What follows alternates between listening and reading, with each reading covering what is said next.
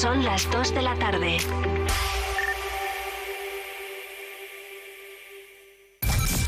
Vive Radio, servicios informativos.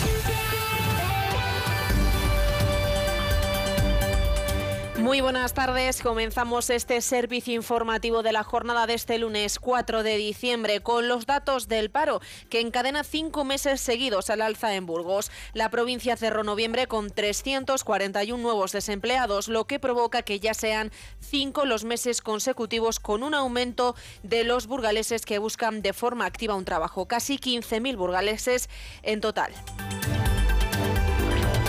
La futura autovía 12 entre Burgos y Logroño no será una realidad completa hasta por lo menos la próxima década. Así de lapidario es el titular que deja el proyecto central, que ha vuelto a caducar. El Ministerio de Transportes ha confirmado que tendrá que sacar a licitación un nuevo contrato para el tramo entre Villamayor del Río y Villafranca Montes de Oca.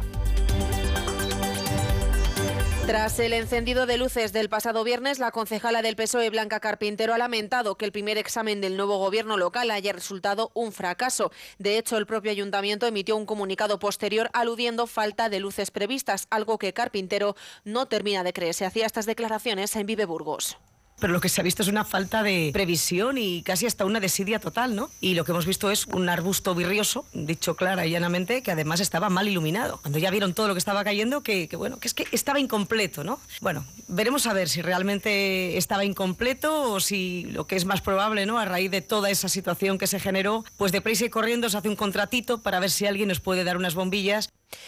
Ha hablado del protagonismo a otros barrios con el traslado de grandes elementos a otros espacios como Gamonal o la Plaza San Agustín. Cree que hay que planificarlo y visualizarlo en su conjunto. Sobre el resto de la programación ha reprochado que sea una Navidad sectaria. Estamos volviendo a la Navidad, como decía antes, pues de hace unos cuantos años. Y por supuesto tiene que superarse. O sea, a mí no me vale decirme que volvemos a una Navidad tradicional porque aquí no ha habido Navidad. Señores, qué atrevimiento. ¿Cómo pueden decir que no ha habido Navidad? Lo que no ha habido es su Navidad. Lo que no puede ser volver a la Navidad como una Navidad sectaria y anticuada.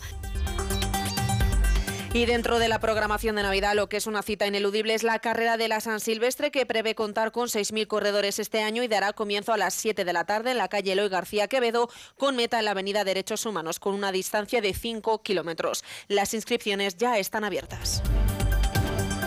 Burgos y Castilla y León podrán tener en un, futuro un protocolo de farmacia rural, según el presidente del Consejo General de Colegios Farmacéuticos, Jesús Aguilar Santa María.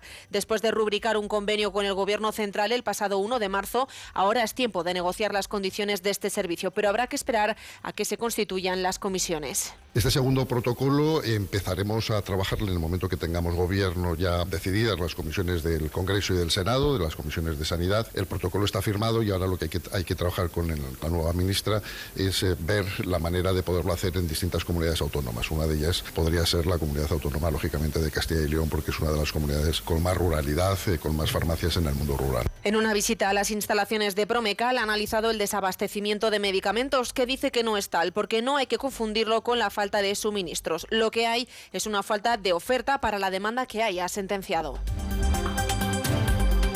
A las puertas del puente de la Constitución, una semana con dos días festivos, la ocupación hotelera en Burgos roza el 80%. Luis Mata, presidente de la Federación de Hostelería en Burgos y responsable para hoteles en Castilla y León, señala que el número de pernotaciones será mayor el fin de semana desde lunes hasta domingo, o sea, lo que es todo el puente, que lleguemos al 75% de ocupación, más o menos entre el 75 y el 80, con algún día más fuerte, evidentemente, porque se va a concentrar casi todo, en, por ejemplo, en el viernes y el resto de los días, pues eh, la ocupación va a ser buena, pero no va a ser tan, tan elevada. En cuanto al turismo rural, la ocupación roza el 70% con turistas principalmente llegados de Madrid y País Vasco que reservan una estancia media de tres noches.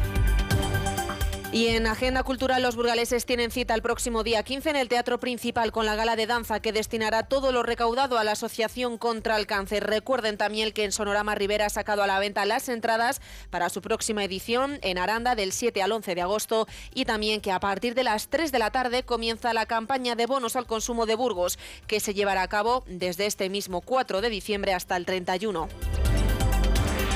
Continuamos ahora con más noticias en Vive Radio.